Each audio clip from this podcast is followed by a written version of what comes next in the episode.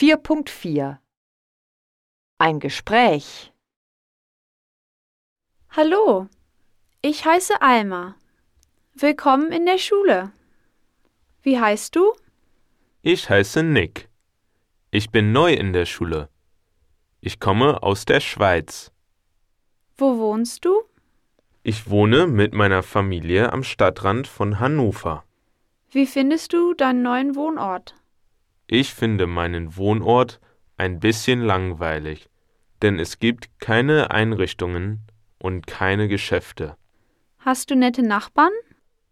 Ja, die Nachbarn sind sehr nett. Wie kommst du zur Schule? Ich komme mit dem Bus zur Schule. Das ist praktisch. Ich komme auch mit dem Bus. Komm mit, ich zeige dir unser Klassenzimmer.